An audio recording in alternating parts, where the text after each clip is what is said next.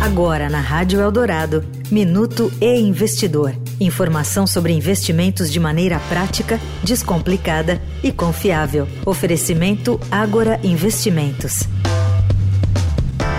Os fundos de investimento imobiliários de tijolo, que aplicam seus recursos em imóveis comerciais e residenciais, são a bola da vez no setor, tendo em vista a perspectiva de redução da taxa básica de juros e de melhora da economia nacional.